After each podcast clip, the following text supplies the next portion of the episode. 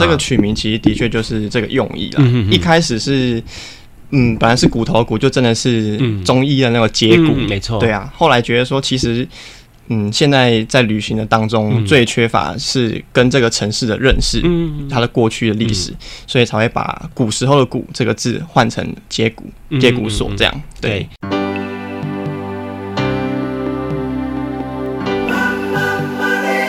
欢迎收听《南方生活》。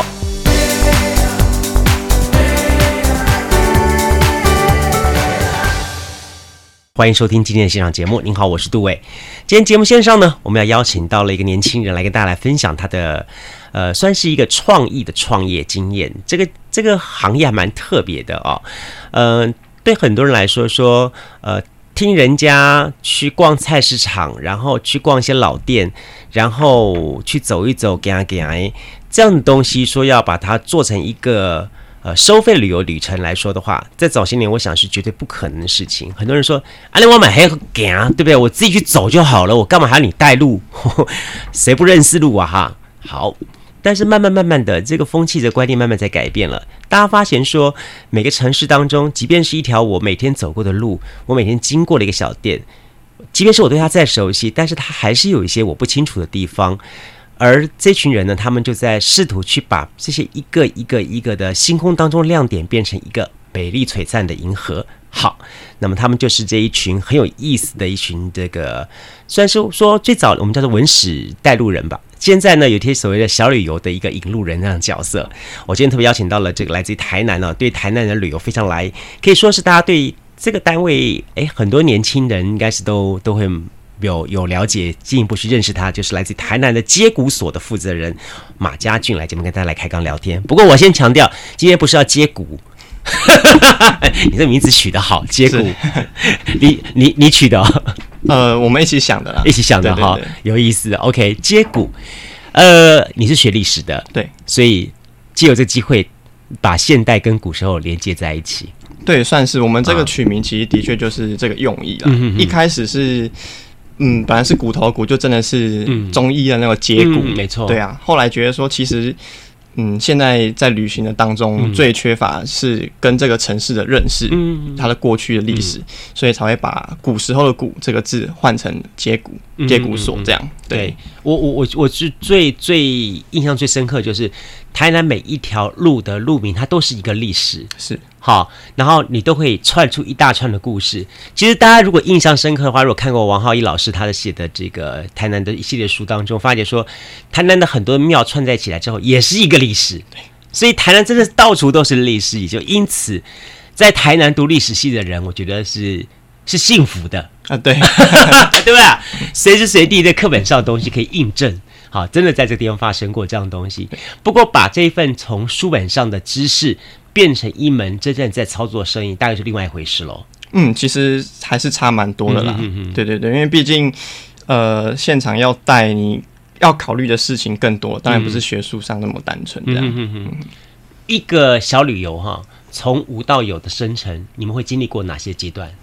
其实最花时间的应该是跟店家的熟识。嗯，因为我们的路线安排其实都是希望说是我们认识的店家，嗯，然后真心去推荐给呃要来参参加的人。哦，对，所以跟店家认识其实是最花时间的。其实那个就是他也说啊，把关把干净哎，把关，对对对对，这个时间其实是很花很久很久的时间。所以不要看那小旅游，这小旅游上我五六个点七八个点，你光要获得那个米达啦，或者换获得那个什么杂货店老板的信赖。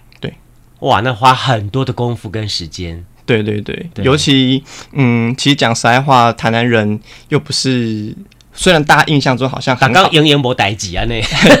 我可怜呀。对对对，哈，他们印象中好像台南人哎、呃、很亲切、很热情，嗯嗯，嗯，但实际上真的要打入他们的圈子，是真的要花更更多的时间。对对，他对旅客很热情啦，对，但是你如果真的要把你当成自家人的热情的话。你也要让他看到你的热情，对，没错。既然要经过一段时间的互动，才有那种感觉出来。对对对对对。好，来谈一下好了。谈谈接骨所，当初最早谈谈接骨所从无开始的时候，是你们老板怎么找到你们这群年轻人然后来做这件事情？呃，其实一开始我们原本是有好几间民宿嘛，啊，那民宿在接待客人的过程里面，一直发现到一个蛮大的问题，嗯、就是呃，大家来没得走，呃，是应该住，对对对对。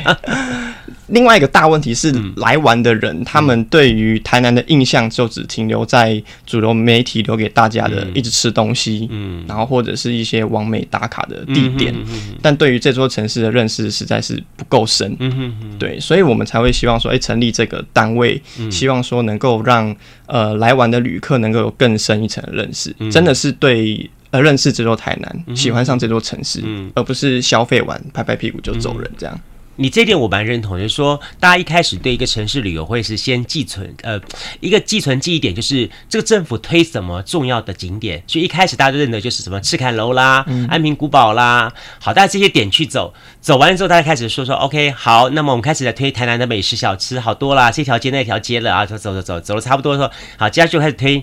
往美打打哪里我就打哪里，嗯、我跟着打，打到最后。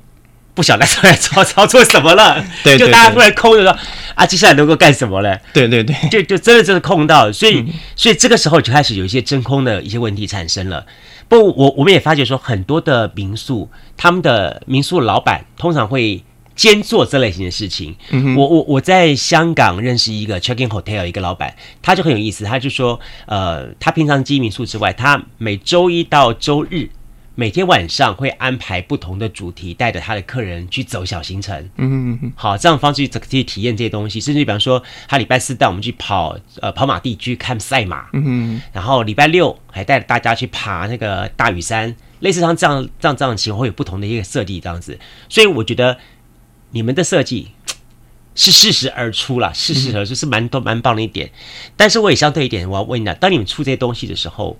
哦，把这些小旅程，所以你们开始服务对象都是你们自己这几家的民宿业者喽？呃，算是对是，因为我们在网络上发的这些文章都会集结成一个主题一个主题，嗯、然后变成是一个旅行情报，给来入住我们民宿的人，他可以有一份参考，这样。嗯嗯嗯。你有有固定，比方说是呃，已经是确定，比方说周一到周几有个这样的行程吗？还是说久不久才一个主不同的主题出来？哦，行程的话当然是不定期啦。那如果说是线上情报这些文章的话，那就是每周都会有三篇文章的产出，这样。哦，嗯，三篇文章代表三个不同旅程。呃，应该说我们会介绍不同的店或者是不同的主题，这样。嗯嗯。大概怎么个方方式介绍呢？跟大家来说明一下。OK，好，嗯、我们几个比较大的主题，第一个叫做台南人出租。嗯嗯，我们是这这个主题是拍一部影片，嗯，那是借由拍摄一位在地的台南人，嗯，然后去借由他的视角去认识，重新认识台南。嗯，像比如说我们拍过马路洋云朗会社，嗯，嗯，对，对对，它就是一个不只是。槟榔摊，他还有卖书，嗯，然后甚至接待日本人，嗯、对，像这样一个特色的店铺，嗯，或者是说我们也拍过吴万春香铺，嗯，对，它是目前台南少数还有在手工制香，嗯，而且已经拆开了超过百年的香铺店，嗯，对，那我们去记录那个香铺师傅他制香的整个过程，这样，嗯，对，这是一个主题，台南人出租，嗯，对，那另外一个主题叫做记忆旅行，嗯，对，其实我们是想要借由说一些。台南这座城市里面有些快要消失的地景，嗯，然后去结合旅行，用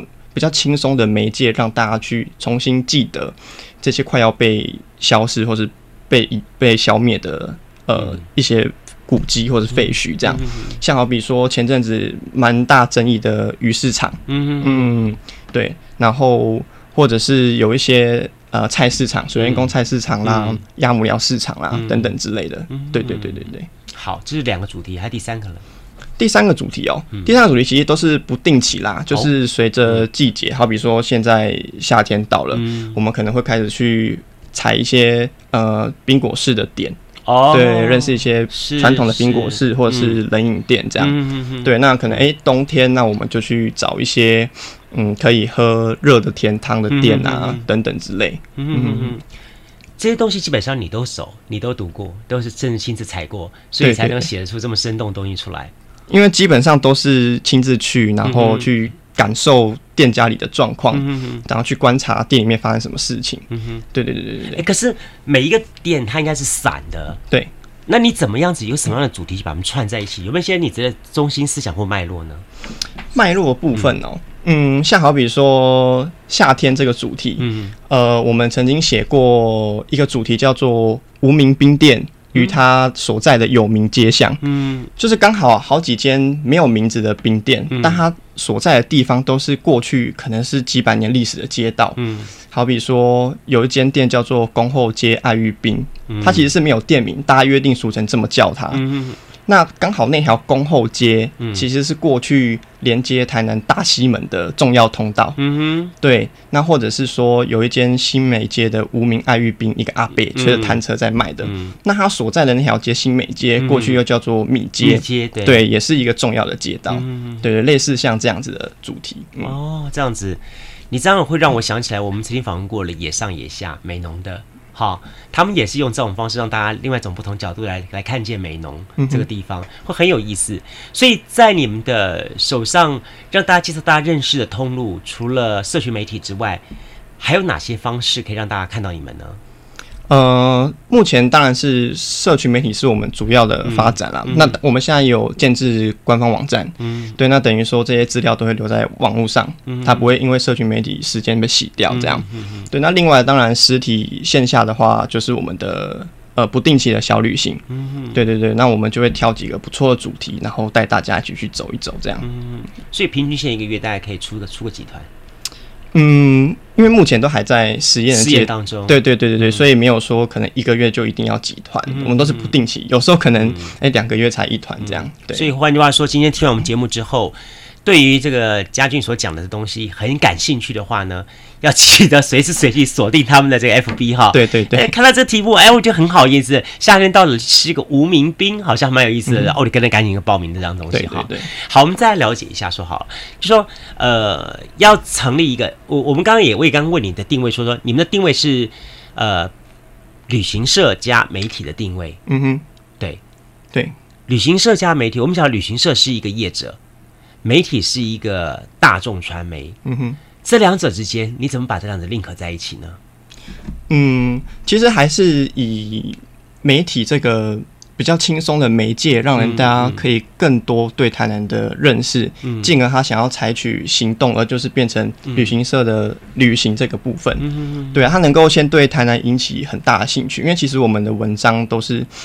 调性没有那么硬啊，不会像真的写文史文章或是学术论文，哇，那根本看不懂这样。对，然后用有趣的主题，然后让他更喜欢上这座城市，然后进而他会想说，哎，那我是不是可以试着来走走看这些行程？但是我只要问你说好了，就说其实大家很多人都知道说我要写 FB，我要写 social media，因为甚至很多的现在店家或者很多的民宿业者都靠 social media 在揽客。但说实在话，是讲到脸书。或讲到 social media，大家都有碰到那个同样的问题点，就是写来写去都写那套东西。嗯哼，写法、主题或什么东西，大家写着写到最后，这一群的粉丝群好像看了到最后也看腻了，然后就觉得说不晓得你到底还还能够变出什么把戏。嗯哼嗯，但似乎你们不一样，我看你们每次我看了几篇你们的东西，东西我觉得说，哎，你们总是会有一些想一些想一些不同的角度去切入。嗯哼，能不能跟大家分享一下说，说你们是怎么样的角度去写你们的粉丝族群的？嗯哼。其实我觉得，应该说最棒的地方是，刚好台南就是有这么多的故事可以让我们写，嗯嗯嗯、所以它的题材可以这么多元。嗯，对。那另外一个来说是关于媒介上面的处理，嗯，嗯就诚如刚刚说，我们一直想要用一些轻松的方式来去介绍这些素材。嗯，对，所以我们可能会，比如说最近有一个我觉得比较好玩的东西，是我们要介绍夏天到了，所以我们想要介绍一些传统的冷饮店。嗯。那冷饮店的照片，其实我们就用卡拉 OK 的那个图片的形式，嗯来去介绍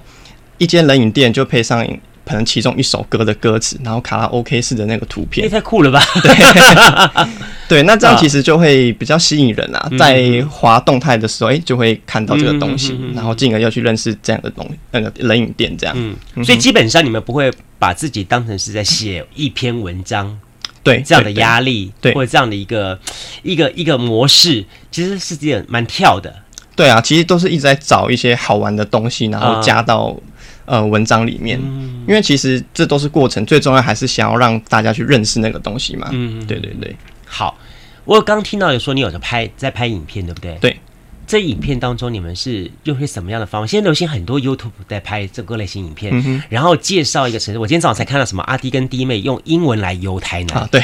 我嘛帮帮忙，真的是。考考台南，结果我朋友跟我讲说，你看到招那个点，你我们我们两个也是在走一趟，然后我们看看他会不会用台英文跟我们说，但是我觉得很有意思。嗯、我突然发觉说说这也是不同的看法，就说现在会有很多的不同的方法去切入到同一个主题，对它产生的画面视觉效果不一样了。对，那你们的影片呢？你们影片是怎么去拍的呢？呃，影片其实最主要的切入视角就是台南当地人，嗯，对，他真的是土生土长在那边长大的，就你们去采访他，对对对对对，嗯、那主要就是拍摄他呃工作的状况，嗯，对，好比说刚刚说，哎、欸，拍那个香铺，就拍香铺师傅他一整天制香的过程，对，不是缩时摄影哈，不是缩时 对，那次真的拍很长一整天，哇。对啊，那你影片剪多长啊？其实我们影片呃差不多都是在两分两三分钟内啦。哇，那很高纲哎。哎，对啊，哇，因为毕竟脸书这个媒体没办法让大家那么有时间看那么长，对，没错，对对对，哇，这样，所以你们花了很多的心思在操作这一块。目前操作影片这一块是只有有几个人在操作？呃，影片的部分是我跟另外一位同事两位一起在处理，这样。两位？对对对，嘿。哇，你们真的是打破很多电视台的人的一些东西。我觉得真的在现代社会当中，很多的电视公司或者是广播电台的，哦，那个时代的东西，真的现在全部要打破了。对对对对，就比方说，好了，做影片，我同学我同学在在在当民视的导播，那天我们的同学会在聊，就说他说。哦，我现在都不晓得外面的为什么 YouTube 影片拍的比我们那个电视台拍的影片好看，所以他们他们就是说，将来我们这些电视台不知道怎么办，还要靠什么混着吃饭了，没没饭吃了。我说不会，你有娘家，这个 YouTube 拍不出来的啊。但不管怎么样子来说说，就是说等于说你们每一次拍摄这些影片，也把它当做是一件介绍给大家的事情这样来拍。但是你们在介绍的内容的过程当中。会有没有一些什么样子？比方说核心价值，或者需要拍给大家看的东西，是你们想凸显的东西呢？嗯哼，呃，其实里面最重要的数呃切入点，应该是说，我们会希望片里的主角，嗯，带着我们走一下他想要带我们认识的街。哦，对，像比如说呃，拍马路洋滨洋会社那支，嗯哼，刚好好巧不巧那天。一位日本人就这么刚好来找他，嗯哼，对，那我们就拍着杨老板带着那位日本人一起走他从小长大的新一街。啊，对，然后他就带日本人说啊，这条新一街以前怎么样怎么样，这个城门是怎么样，然后带他吃东西，那些东西也都是杨老板他自己平常会去吃的店。啊，对对对，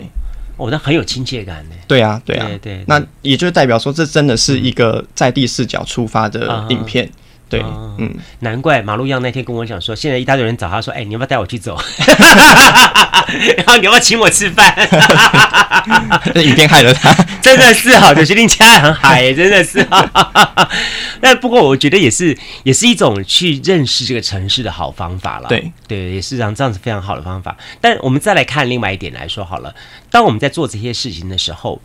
哦，你们反过来看，你你算是非。呃，非科班旅行科班出身的人，嗯哼，但你现在在从事于是旅行业的做的事情，嗯、你怎么来看目前台湾这股旅行的这股风潮呢？嗯哼，对。我，我其实一直觉得现在一直在流行所谓的打卡点，嗯，或者是无缘无故创造出一个根本跟地景无关的，呃，可能是景点，嗯哼，就比如说。那个北门的水晶教堂啊，什么呃，他哪边的高跟鞋？消化预算，消化预算，对，就是它其实是跟当地的地方是没有任何的关联性的，嗯、可是却硬生生要把它移植到上面去，嗯、这是一个蛮吊诡的事情。嗯嗯、就是这个城市明明有这么多的故事，这么多的人可以去认识、去了解，嗯，但为什么，哎、欸，却好像有点有点脱裤子放屁的感觉。为什么不去带大家认识这些东西？反而是弄一些新的东西啊，弄一些很炫目的东西。这是我觉得台湾旅行目前比较可惜的地方。嗯嗯嗯，不会啦，二十年后你会带着人出来说，来这一座荒废的教堂，在二十年前它也是有古迹的，二十年的古迹。好，但是我就觉得说，哈，今天我跟嘉俊在聊，我下一段路当中，我要请教嘉俊来多多聊聊这一块东西。我我觉得这也是目前我最近看了一本杂志，就这一期的《天下杂志》谈到了美丽台湾、美丽宝岛这个这个概念，嗯、就说现在的台湾旅游有各种类型的旅游，慢慢慢慢的，大家开始去反省、醒思，说说我们怎么样子透过一些所谓生活性的体验式的互动，然后去看到这个城市真正另外一种不同的美。好，我们在经历过了所谓的走马看花，我们经历过了所谓的深度旅游之后，我们现在又要进入到另外一个不同阶层性的旅游。那这些旅游的供应者，事实上可能跟我们传统的概念是截然不同的。比方说，像嘉俊他们这样子，他是非旅行社这样这科班出来的。我们在过去很多旅行、旅行、旅游行程都是旅行业者规划出来的，非常专业、非常到位，但是。随着时间的慢慢慢慢的累积，这样的行程已经满足不了我们现代人的胃口。尤其在所谓的廉价航空啊这些东西出现的时候，已经说实在话，很少再有所谓的团体性的旅游这样东西出现了。那像你们这样的旅游工作者出现的时候，会带给大家一个什么样的一个呃改变？今天节目线上我们邀请到的是来自台南的接骨所，台南接骨所，哎。我还是要强调，我今天不是访问跌打损伤，我是访问一位，呃，算是结合了包含了旅游、包含了传媒这样的一个工作者，年轻工作者马家俊来节目跟大家来开开，一起来开杠聊天。好，刚刚家俊也跟我们分享了一些题目，我觉得蛮有意思的，说让我们开始有一个不同的思维，旅游可以用这样的方式来走，旅游可以用方方式来来来来进行。好。那么旅游不是我们传统对旅游的印象，说去旅游就一定要是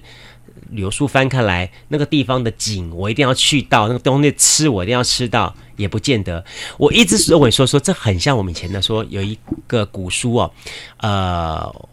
王好哎，是王维吧，还是还是哪位？反正一个古人，然后呢，他在一个大雪天，他去拜访他朋友。然后呢，他的仆人呢，跟他两个人哇，冒大雪到了那个人的门口之后，敲了门，对方的门门房出来了，然后打个礼，他就回家了。他说：“你不进去吗？”他说：“我已经乘兴而来了，我的信已经到了，因为我已经把我的这份当中我的真正的心意带到了。同样道理，我是觉得说，到一个城市旅游，说实在话，我们吃太多大鱼大肉了，有的时候这些清粥小菜反而更能够让我们隽永回味。”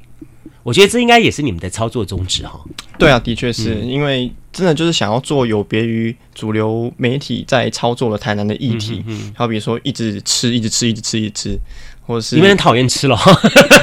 也没有到很讨厌，但是我们会希望说 你在吃的过程可以认识这个小吃，或是这个小吃在这个城市代表什么。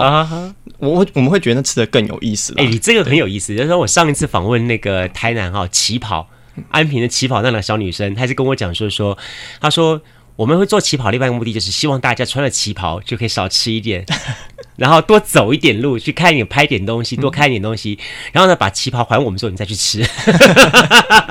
我说，哎，你们这也是一种不同的方法哈，也蛮有意思哈，让大家知道说说台没错了，台南是很多吃的，但是事实上我们可以用不同的角度，就是说我们一直在推荐大家用不同角度去看这个城市的感觉。所以这么说好了，像你们这样的操作的东西，呃，在过去跟消费者互动之后，他们给你的回馈是什么呢？其实他们的反应大部分都是有点意想不到，嗯，因为他可能来这边，他的确就是照着书本或是他网络上查到的资料来，嗯，然后他却没有想到说，哦，原来台南还有这么多不可思议的店家或是不可思议的人在那边，嗯，对，所以他们其实会。会蛮意外，甚至蛮感动的。嗯，对对对。然后因为这样的关系，他甚至会说他想要再再来好几次。嗯，因为他发现呃原来故事跟店家是认识不完的，他还想要再过来这样。嗯嗯嗯嗯。所以其实呃跟你认识的店家来说的话，他们也是蛮有福气的。没有没有没有，不敢不敢。如果说好，如果说好这一些的这么说好了。这些店家这么多，台南店家，你是怎么样去找到这些店家的呢？用什么方法去找到他们？然后或者说，呃，当他们什么样的回应的时候，你觉得这你判断觉得这个店家可以列入到变成我的行程景点呢？嗯，其实最主要都还是依靠台南的朋友去牵线。嗯，嗯，因为我自己觉得啊，在台南如果就这么 突然的去店里面拜访，大部分的台南店家不太会接受。嗯，对他们比较看重这个人情，嗯嗯，所以真的还是必须要一些台南在地的朋友去牵线，去互相认识，嗯，嗯然后可能需要很长一段时间互相的呃交陪啊，保干净，嗯嗯，嗯才会有可能让他嗯、呃、变成说有可能合作的机会这样。哎、嗯，那、欸、如果说 OK，你今天认识这个店家了，好，比方说这一条安平古街老街，好，认识七八个店家了。那你要去怎么样子去挑选或者是评选，说哪一些店家可以列入到我这一趟规划的小旅程当中？店家还是你七八街每街通通就像是从大门口一路走走走走走走，巷子尾全部都走一趟？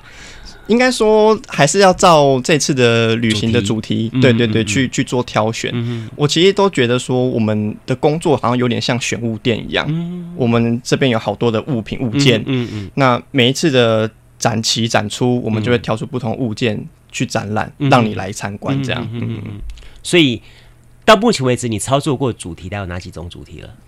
呃，比如说我们有走过杂货铺的小旅行哦。对，那好比说近期其实就这周六，嗯，对，我们要举办一个呃水仙水仙宫市场的导览哦。对，带大家到市场采买完之后，然后嗯，我们再教你怎么煮咸粥这样。要买哦，对对对，哎，这个有意思啊，对对对对对，哎，这个很有意思，这个。对，这就好像是高雄的嗨三买一样，嗯嗯，嘿，嗨三买跟台南的姜买哈，这两个东西还是真的是不太一样的东西，对。对，我们刚开始不知道，我们说阿阿阿姆就就是买，无讲嘞，对，不一样，连念都不一样嘞，嗯，好，我就觉得说真的是很有意思，这样子哈，好，所以。当我们可以把这些的叶子一个个像是像是是反空当中的亮点找出来的时候，我们串成一条不同不同的行程，然后把这行程串出来之后，你又怎么样赋予他们故事呢？其实最主要，我们都还是让那个店的主人或是老板，嗯，亲自讲故事给来参加的人听，嗯，对，因为其实我们自己过去在参加其他导览的过程里面，嗯，发现到太多的导览员他可能是照本宣科的，一直在讲。可是听这么多了，说实在话，嗯，这个故事不是由你来讲会比较不一样吗？因为其实我们更在意的是参加者跟店的互动。OK，对，他可能会有冒出不一样的问题或想法，是我们自己。因为跟可能跟老板熟了，我们自己没有发现到的问题或故事，嗯，嗯嗯对，所以其实我们是更希望说来参加的人，他是能够有互动，而不是只是在那边听听完就走了，嗯，对。其实今天听到嘉俊讲这些话的话，我觉得收音旁旁边有一些呃传统旅行社的国内的这个很夯的一些导游们，可能心里会有一些些不同的想法。好，因为他们说实在话，在收音旁旁边，因为我们我们也访问过这些导导游们，他们也在跟我们讲，就是说。你们讲的这些店，我们也都熟啊。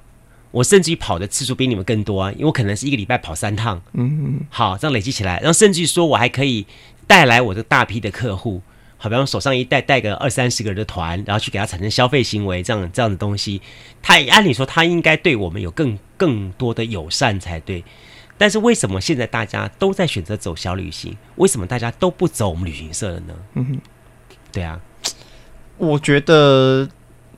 我觉得应该还是接地气的这这件事情啦，嗯、因为我觉得他们可能做不到，是我可能就随便一个某一天下午，嗯，我就跑到那个店跟老板聊一个下午的天，嗯，我也没有买东西，嗯，我就走了，嗯，但是那个感情就是这样产生的，嗯，所以当我带人去的时候，那个店的老板他其实不会反感，他就会觉得、嗯、啊，那就都是你的朋友嘛，嗯，那我就我愿意掏心掏肺讲很多故事给大家听，嗯，他可能可以不尝试的。把很多事情告诉大家，嗯嗯，对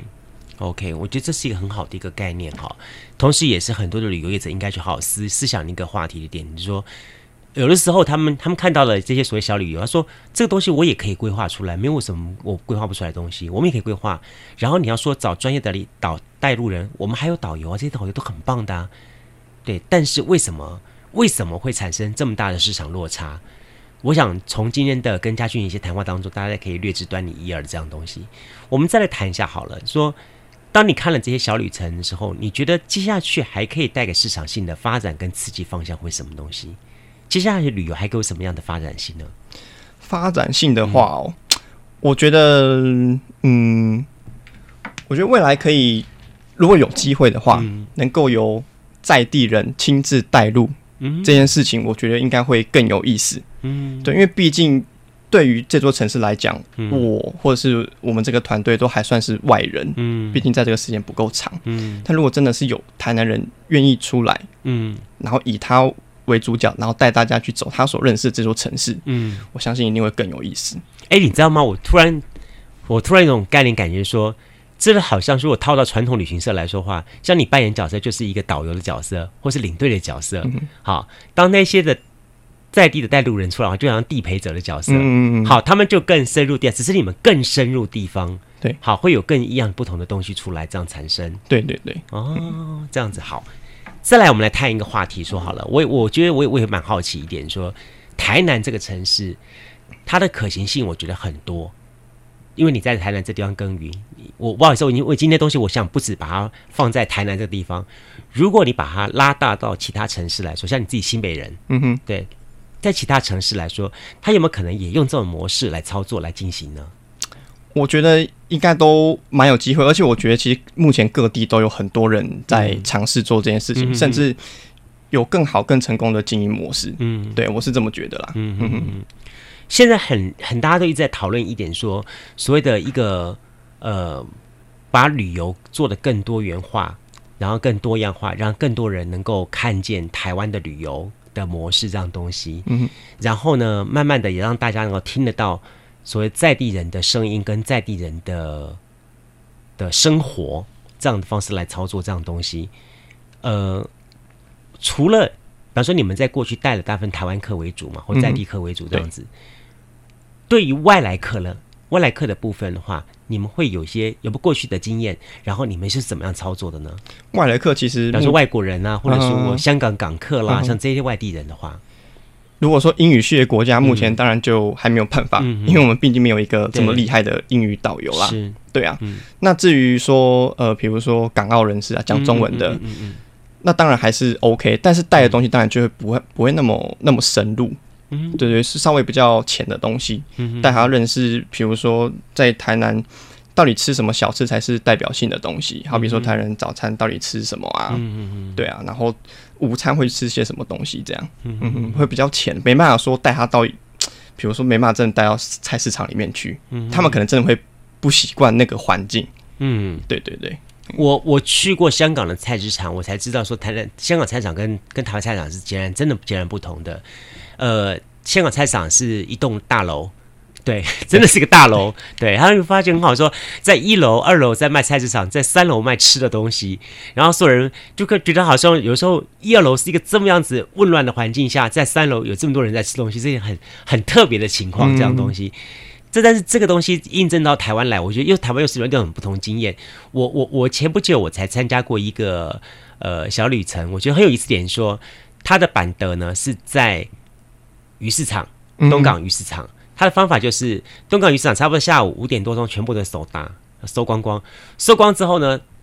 他才找了那几个的嗨山打，然后开始帮你招待这些二十几个人，然后开始摆摆海山大上去。然后说你的用餐的点就是在白天是在卖那些的鱼货的那个桌子上面，然后听了那些白天卖鱼货那些那些渔家，到了晚上来跟你。喝一杯酒，开始在讲他们这个地方的故事。嗯、哦，那个感觉就截然不同了哈，很有意思，很有意思这样东西。嗯、所以我觉得这就是我们一直讲的讲的讲讲到最后，其实它就是一种生活体验。我觉得你们其实也在推的一次概念，就是让不管是在地人或是外来人，用各种的方法去更认识这块土地。对啊，没错，哦、没错，嗯，对啊，就是把这种东西会越来越越更加的在地化一点。我我我我也我也发现一点说，说像这种的东西，也是一个未来的主要方向。不过我我会想了解一下说，说好了，说呃，你们在做这些努力过程当中，你们没有碰到过任何的一些的其他的挫折，或者是说其他的来自于其他业者方面的一些的，嗯，给你们一些说呃，让你们觉得一些挫折的一些事，一一些的回馈吗？嗯哼，挫折一定、嗯、一定都有啦。好比说我今天发的文章在社群媒体上面，嗯、结果没有什么人，没有什么人喜欢。但是，为了顶多是少几个人按赞而已啊，其实就差蛮明显的啦，就会知道说，OK，这个主题大家粉丝们不喜欢，不感兴趣，对，那那就再换。啊，对啊。那至于其他业者来说，我觉得倒是还好，因为毕竟在台南现在这个地方，民宿业有在做这件事情的，真的只有我们而已。嗯，对，所以我觉得大家可能都还在观望的阶段吧，看我们到底会做到什么样的程度，这样。对，对对，他不会像，比方说其他的民宿业者，请你们把客人交给你们，由你们一起来带吗？目前就都还有在在在谈呐、啊。对，我们跟跟民宿协会的人，对都都。这又是台湾人一个画地自限，真的是是也没有啦，因为其实民宿协会大家都都朋友了，对，大家都认识。还好，对对对。对我我觉得这一点很好玩说，说哈，我在泰国曼谷在在住宿的时候，我们经常会看到一个情况，就是说，呃。住宿的饭店，他会提供一个 tour 的一个资料给你，嗯、然后呢，他跟你讲说，说明呃有个这样什么什么不同的团，然后明天早上几点钟哪一个团早上几点会在饭店门口集合。如果你想要参加，你你可以在楼下的 check in 柜台上面跟他讲说我报名，然后之后第二天早上几点钟来接你，然后就可以参加这个团这样的方式。他可能是好几个不同饭店的人去凑在一起去进行一个一个一个地方的 tour 的一个旅游这样东西。我我会觉得说这就是另外一种的。团结力量，嗯，对。那其实说说是说实在话，台湾这些年的经济真的是不太好。在这种情况之下的话，真的要靠团结才能 力量大。就说你如果要像你们这样的业者一两个在自己在做的话，那说实在话，真的是老板在做佛心啊。对，对，老板在在拼命在在做这个事情，但是他很可能的。背后是一种一个理念在支持它，嗯、并不是真正的经济效益在支持它。对对对，没错，这样情况。嗯、但是你如果说如果能够形成一个经济规模，比方说我们有十家、二十家、三十家的民宿业者，或者是饭店能够打破这样的概念的话，我觉得这个东西是可以做起来的。而且我一直一个想法认为是说，呃，其实饭店跟民宿业者彼此之间可以不必有这么强烈的一个对垒的情况，嗯、因为。会选择饭店人，他就是选择饭店；会选择民宿，他就是选择民宿。对，对，有些时候不必太去执着或执念。嗯哼，嗯，他只是一个是大市场下的不同的阶层。那甚至是说，OK，他如果借由这次他住民宿，他看见你的饭店的好的话，也许他下次就选择我来住饭店。对，其实这是一种交流的。嗯哼，嗯哼，好，我一直觉得它是个交流的。我我我还是回到说，我刚刚讲的旗袍那几个小女生，我就觉得很很有意思。她们就就有个概念是说，可以在他们店里面租了房子，租了他们衣服之后，不必再还到店里面去，直接就还在他们的饭店去，嗯哼嗯哼，然后他们再去饭店里面去收。当然，也许因为他的服务业的品质不同，好，他们的这个这个对象不同，所以没有这冲突性。但是我一直觉得，其实饭店跟民宿业者一定要合作。对，真的一定要合作，是合作起来之后，这个市场才有才有希望。对啊，因为其实讲实在话，饼、嗯、已经没有那么大了，真的，然后还要这么多人去分，真的是蛮辛苦的啦。对，然后彼此还在互相，你你跟我之间的的的抵制性这么强，嗯、我我我我我必须在这里，在这广播当中，有时候聊聊这块话题，聊的我是蛮感触的。我们做媒体的旁边观看这样的情况，我们觉得说，嗯、就说其实。好玩的就是五星级的会看商务级的又不同，商务级的又看民宿又不同，对，那个一个一个的都有。可是我一直觉得说，如果大家都能够 combine 在一起的话，那个市场会会真的不一样。是一个五星级的客人，一个一个很高档客人，他为什么不能够跟一个民宿的朋友一起去参加一个地方上的 city tour 呢？嗯哼，可以的。对，对他甚至于可能会因为。民宿这些的这些 tour 形成的这些人，他们的这种的呃，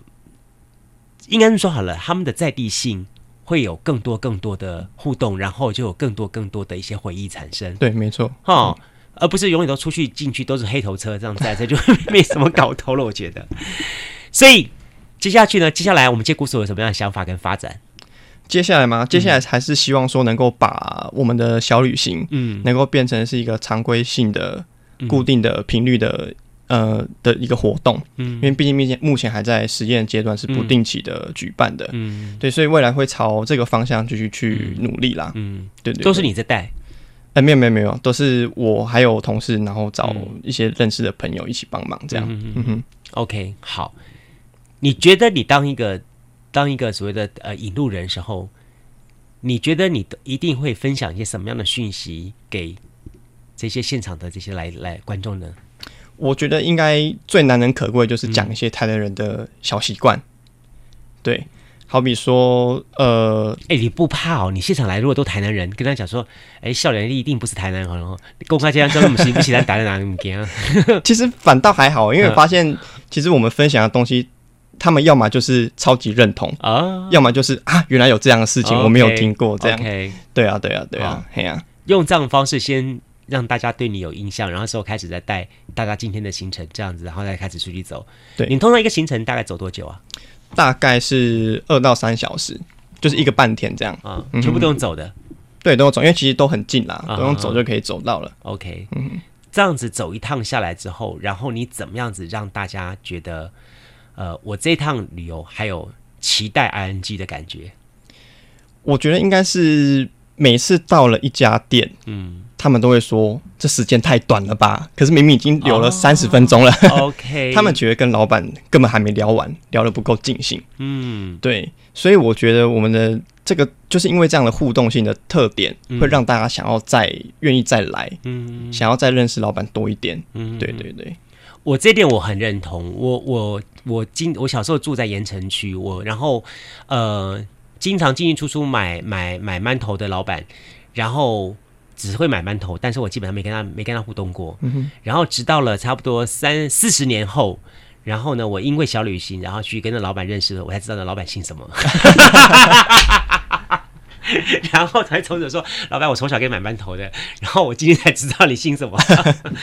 我就觉得那个是一种很不一样的感觉。对对对对对。嗯、然后呢，你会觉得说，哎，我好像突然跟这个这块土地、这个城市有了接触了，对对，对，对，有连接起来了，很跟很不一样的感觉，这样的。好，我我我我通常我的节目的后最后的时候，我都会请我的来宾大家聊一聊，说对于我们的这个接骨所这样的东西，三年后。嗯哼，我想对你们来说，继续经营三年，再走三年，三年后，你再次邀请你来上我节目的时候，你会留些什么样的话给你呢？哇，这题目好酷啊！嗯，我我应该会蛮希望是我现在设定的目标，嗯，好比说小旅行能够变成常态，嗯，然后或者是像主持人刚刚所讲的，哎，是不是台南的？呃，各个旅宿业可以合作这件事情，在三年后它是可以发生的。嗯，然后让台南这座城市的旅行方式是的确有不一样的变化，因为这毕竟也是我们的初衷啦。我们希望大家来台南玩，它是能够有更深刻、更在地的感受。嗯，对，其实蛮希望三年后能够看到这样的改变。嗯，因为其实对我来说，我真的是很喜欢台南。嗯，那当然不希望这座城市一直被消费。嗯，然后大家来就是。拍拍屁股就走人，嗯，没有真的认识他，嗯，对，我我我觉得从你的谈话当中也看得出来，虽然你是一个外地的有为的青年，没有没有没有，但是在这个城市当中有都有落地生根的感觉，对啊，哦、其实我自己都很希望，哇，如果、嗯。我出生是台南人，都有该有多好？不要做台南人的女婿好了。好，其实这也是我们在做一系列的台南的这些年轻一代的创意创业者的介绍当中，我们发现一个印象。我们现在节目当中有访问过了，比方说香兰男子电棒头，好，呃，一个建筑业界出身的一个年轻人，但是呢，他就是爱这个这个老老老式的生活，然后呢，他希望传承这个扛棒。我先还是要强调一点，他不是会剪头发，他绝对不他不是要全程的剪头发，他只是想传承这个精神。像两个愿意用旗袍来带观光的两个年轻的女孩子，好，甚至说，比方说愿意好用一双手带着大家去吃遍台南，好，他所谓吃遍台是带着大家到菜市场去买东西，然后回来大家一起来做，好，我觉得感觉都是不一样，都是很好的。就说其实。一个城市去关心它，去去理解它，甚至去深入它，会有不同的切入点的方式。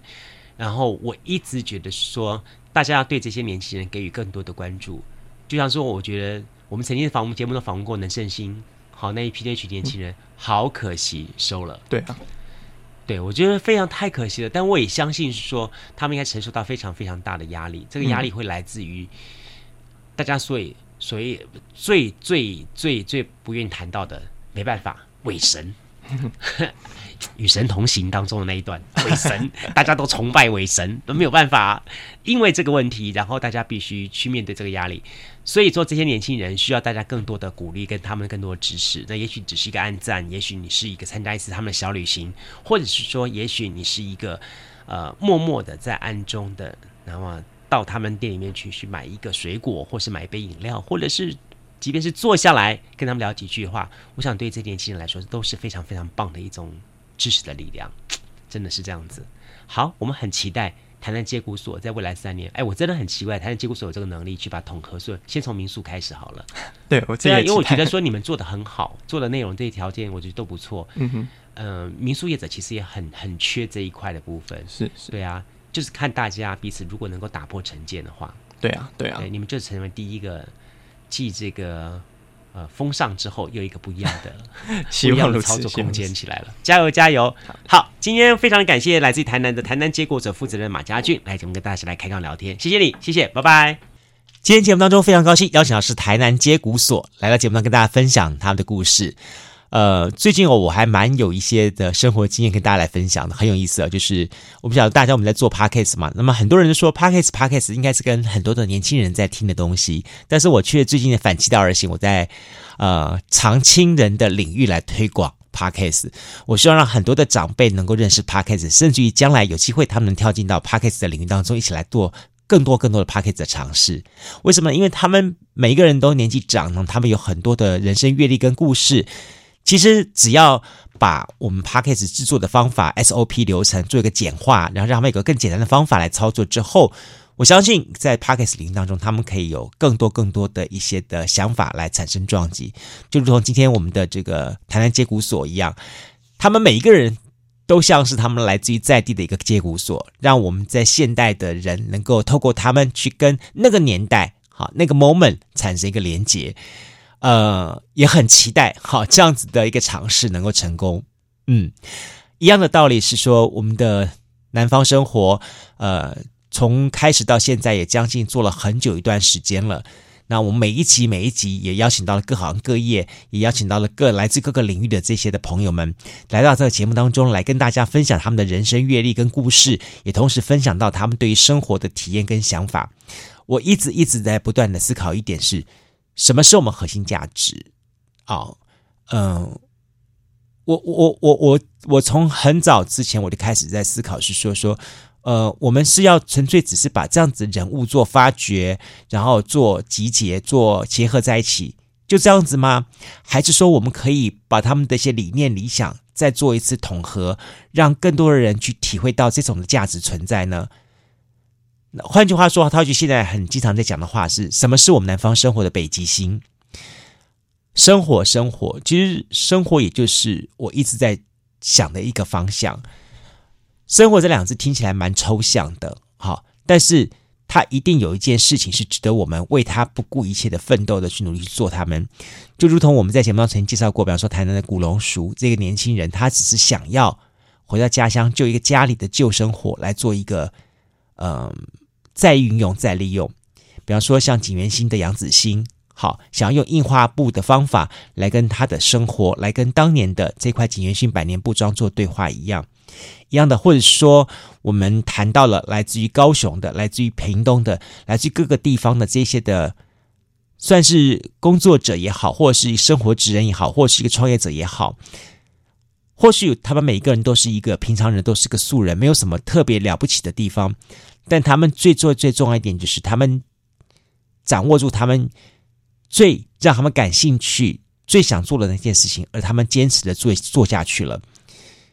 后来我慢慢思考说，说说这南方生活不也是等同于我杜伟的北极星一样吗？我。也许我们的节目没有办法创造说很大的一个阅听率，很大的收听率，说啊，你会觉得说，呃呃，多少的什么是百大排行什么之类的这样东西。但我相信会收听我们节目的朋友们，固定收听的人，你一定跟我一样，都有个个共同的想法，就是我们对于这样子的一个人物，我们的关注，他们来自于这样子的社会阶层，他们来自于不同的巷弄的创业者。那么他们在他们的位置上面兢兢业业的朝向他们的生活理想目标，一直不断的去前进。啊，透过他们的工作，透过他们的坚持，去达成这样子的目标，不断的往前前进。我觉得这就是一个让我很感动的地方。呃，